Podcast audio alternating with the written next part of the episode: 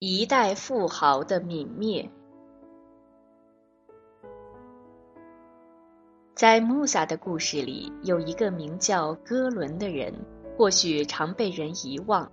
相比穆萨来说，这个人似乎无关紧要、无足轻重。可是他的自取灭亡的经历，对后人却有警示作用。哥伦是以色列人。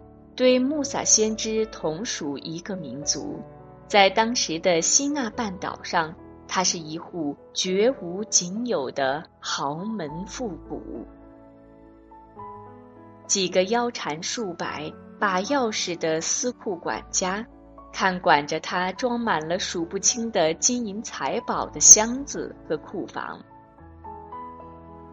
他用万贯家财修建了。绵亘数里的宫殿式豪华住宅，每天吃着山珍海味，过着奢侈糜烂的生活。他亲自挑选了无数的男童和女婢供他驱使。每当他外出闲游，前有车马开路，后有佣人跟随，身边还有服侍一心的金童玉女陪伴。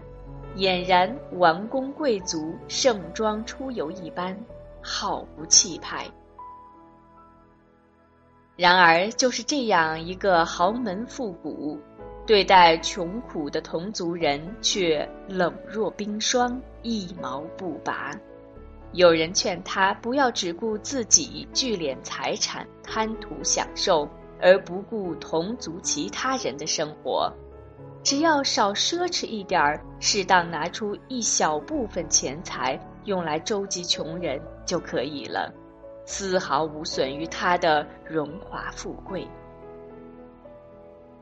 哥伦非但拒绝众人的劝告，反而蛮横无理地说：“我有钱是因为我生来就比你们强，我爱怎么享受是我自己的事儿，你们管不着。”不仅如此，他还故意把大批金银财富放在一辆辆马车上，由众多的家人驱赶着招摇过市，炫耀自己的富有。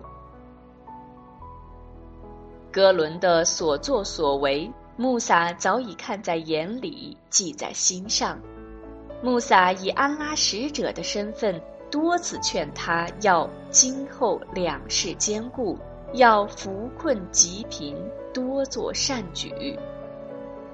对于穆萨的每次劝教，哥伦都是当面采取敷衍塞责的态度，背后依然恶习不改。对此，穆萨十分愤怒，最后严厉的命令他要根据财产的多少按比例交纳天课。哥伦当面不敢不从，可是暗中一算计，他需要拿出一笔庞大的数额，怎么能白白的拿出这么多钱？不行，这是穆萨故意利用宗教来整我。他不也是同我一样的一个普通人吗？我凭什么一切都要听他的？哥伦思来想去，决定对穆萨予以反击。先是说穆萨让他交纳天课，纯属沽名钓誉，污蔑穆萨早已背离了安拉的正道。逢人便说穆萨只不过是一个荒谬的术士，继而用小恩小惠收买人心，鼓动人们不要再追随穆萨。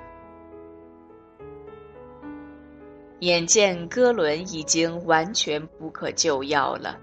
穆萨便祈求安拉对他予以严惩。一天，正当哥伦在家中密谋如何进一步诋毁穆萨声誉之时，突然轰隆一声巨响，好像天塌地裂一般。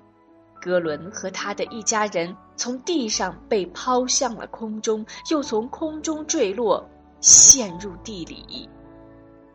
他的宫殿和金银财富也。尽现深渊。